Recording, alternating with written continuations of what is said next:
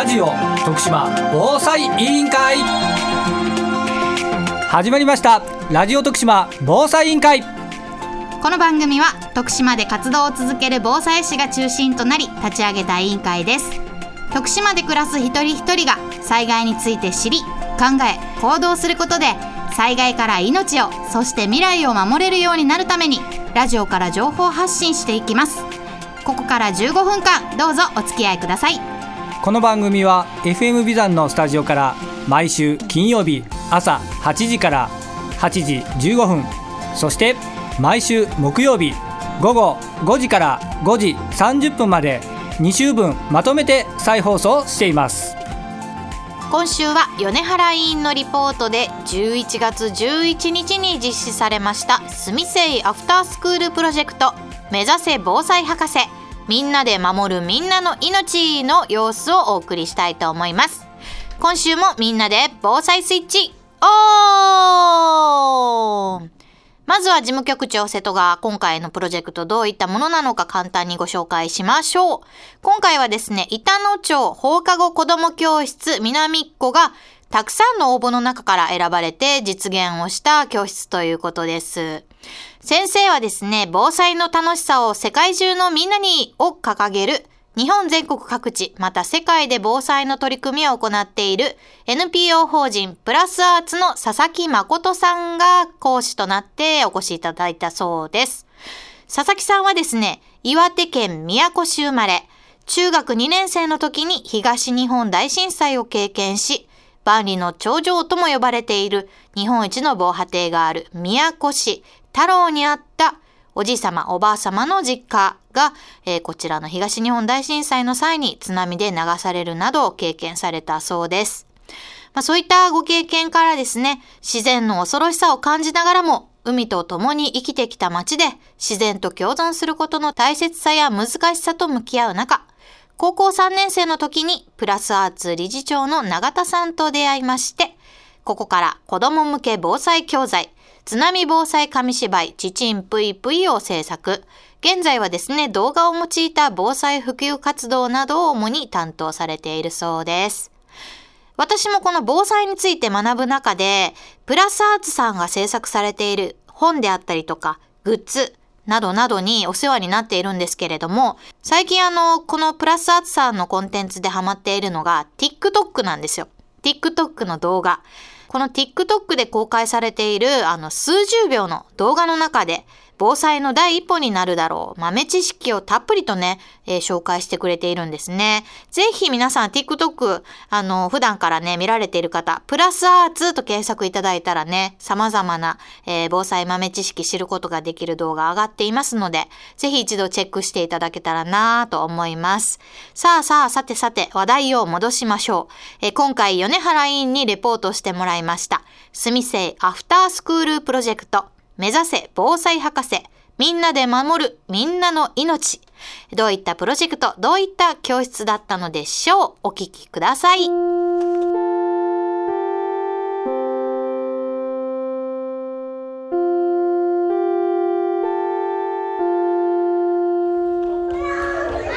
日は板野町放課後子ども教室南っ子の勉強会に来ています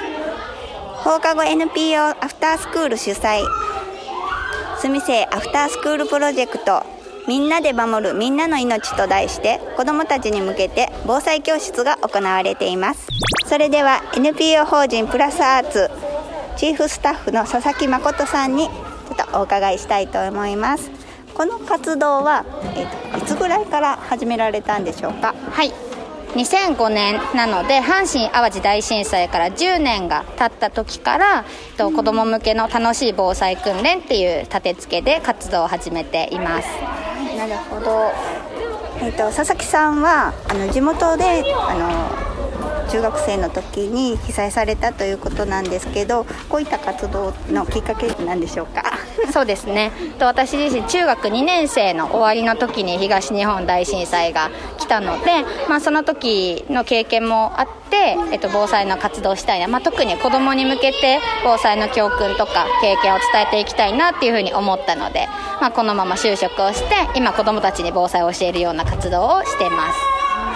す素晴らしいですね。この活動はあの全国回られているそうなんですけど月にどれぐらいとかどれぐらいの頻度で回られてるんでしょうか？はい、と、このプログラム自体は、えっと、アフタースクールさんと一緒にやってるプログラムなので、まあ、年中ずっとやってるわけではないんですけれどもこう楽しく子どもたちと一緒に防災訓練やるみたいなイベントは、えっと、全国、まあ、40都道府県ぐらいであの開催してるので、まあ、いつ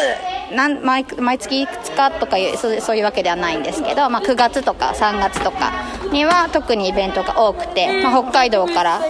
沖縄まであの防災の活動をお手伝いさせていただいているというような感じです。ありがとうございます。ではこの活動を通じて子どもたちから感じることとか子どもたちに伝えたいことあればよろしくお願いします。はいやはりあのこの最近の災害が起きて多く起きてるっていうところもあってこうクイズとか出したりとか質問したりするとすごく元気よく自分たちが知ってることを教えてくれるのでそのあたりこうすごく関心高く聞いてくれてるんだなというところが印象としてあります、まあ、ただこう語り部みたいに真面目にやるパートもあればこう楽しく一緒ゲームを通じて学んでいくっていう手法も大切かなというふうに思ってるのでそういったところを我々がお手伝いできるといいなと思ってるというのが一つと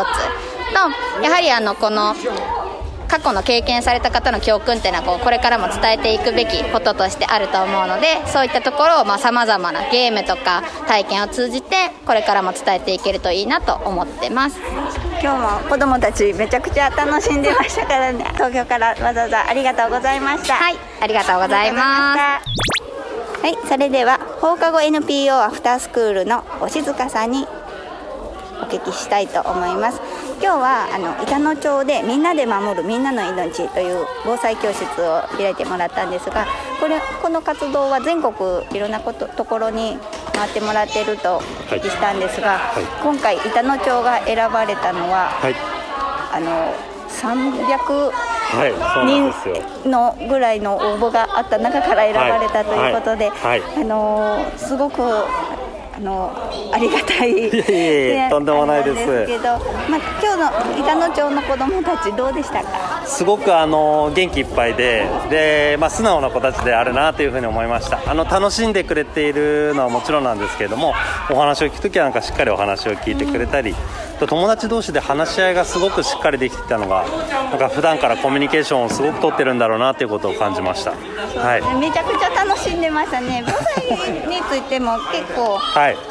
積極的に結構知ってる、知ってる印象がありましたね。たね、はい。こう先生方とかも、はい、なんか手挙げてね発言する人がすごい多かったので,、はいでいろんな言葉が出てきていたので、はいはい今日はもう子どもたちも大人たちも楽しませていただいてありがとうございました。はい、ありがとうございました。はい、ではあの今日参加してくれた児童にお話を聞きたいと思います。今日参加してみてどうだった？えっ、と楽しいし買ったしそれでバッジもくれて嬉しくて楽しかったああバッジもくれたしね防災のこと分かった？はいえーありがとう。僕名前なんて言うかな。長井和馬であカズマくん今日参加してくれてありがとう。防災のことちょっとわ覚えてくれたかな？分かってくれたかな？すはいうん、ありがとう。でもう一人ちょっとお話聞いてみたいと思います。えっと、今日参加してみてどうだった？楽しかった。何が一番楽しかったかな？あのナマズの学校の。あ、ナマズの、うん、ゲームが、ゲナマズゲーム楽しかったね。うん、ナマズの、あの。ポイントをいっぱい貯めるんな。みんなで考えてな。あれ楽しかったな。うん。また参加したいですか？はい。うん。また南っ子楽しもうね。防災のこと勉強になったね今日。うん。ありがとう。それでは南っ子のコーディネーターの田貝さんにお話を聞きたいと思います。はい、えー、今日は、えー、東京からたくさん 4, 人4人の方が来てくださって子どもたちに防災のことを、えー、分かりやすく教えてくれました、えー、私たちも防災士で、えー、子どもとの、えー、関わりを持ちながら何かしら、えー、防災に関することをやっていきたいと思っているんですがなかなか具体的には動けてなかったのでこの度のプあのプロジェクトを参考に、えー、自分たちでもオリジナルの防災プロジェクトを進めていきたいと思います。はい、徳島でもああいった活動をあのしていただけたら子どもたちに防災が楽しく分かりやすく伝わるんではないかなと思います。子どもたちとっても楽しんでくれてたのでありがたかったです。またよろしくお願いします。それでは今日は板野町の板野南小学校の放課後教室にお邪魔しました。それでは防災スイッチ現場からは以上です。お送りしてきましたラジオ徳島防災委員会。今週はここまで。この番組はラジオだけではなくパソコンスマートフォンでも聞くことができます。パソコンの方は FM ビザンホームページトップからリッスンラジオのバナーをクリック。スマートフォンタブレットの方はリッスンラジオのアプリをダウンロードして中国四国エリアから BFM791FM ビザンを選択してくださいラジオの電波が届かないエリアの方もとてもクリアな音質で番組を聞くことができます。是非お試しください。それではさようなら。